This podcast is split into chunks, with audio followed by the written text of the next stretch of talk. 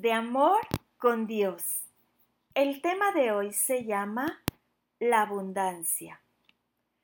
Una promesa de Dios es que la abundancia y las riquezas estarán en tu casa.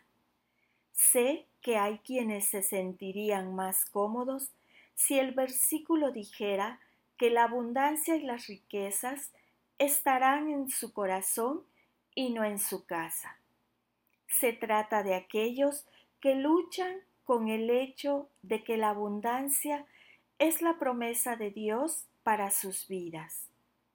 Un amigo mío una vez conversó con un pastor que criticaba este tipo de pensamiento y, sin embargo, le compartió cuán desesperada estaba su iglesia por tener un pastor de jóvenes, pero carecía de los fondos necesarios para contratarlo.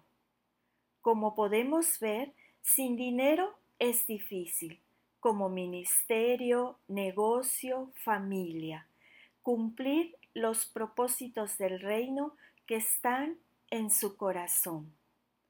Algunos cristianos luchan con la idea de ser bendecidos, porque asumen que la riqueza y la codicia son la misma cosa, pero no lo son.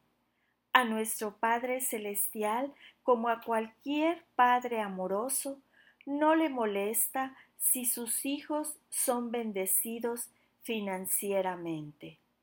Pero ten en cuenta que la abundancia y las riquezas son solo un aspecto de una vida abundante. Esta va más allá de los bienes materiales. Juan escribió, Amado, deseo que seas prosperado en todo y que tengas salud, a la vez que tu alma prospera. Una persona verdaderamente próspera desea la plenitud de Dios en cada área de su vida y entiende que Dios quiere bendecirnos para que podamos bendecir a otros.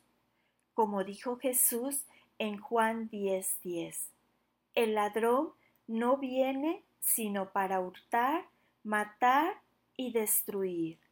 Yo he venido para que tengan vida y para que la tengan en abundancia.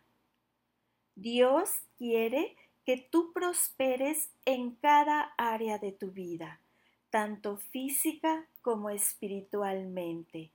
Él se regocija en bendecirte, porque con la abundancia de tu vida fluyendo a través de la suya, tú puedes bendecir a otros. Recibe esta verdad hoy. Y la lectura se encuentra en el libro de Salmos 112, versículo 3. Ellos mismos serán ricos y sus buenas acciones durarán para siempre. Y la segunda lectura se encuentra en tercera de Juan 1.2. Querido amigo, espero que te encuentres bien y que estés tan saludable en cuerpo así como eres fuerte en espíritu. Y la última lectura en Juan 10:10. El propósito del ladrón es robar y matar y destruir. Mi propósito es darles una vida plena y abundante. Amén.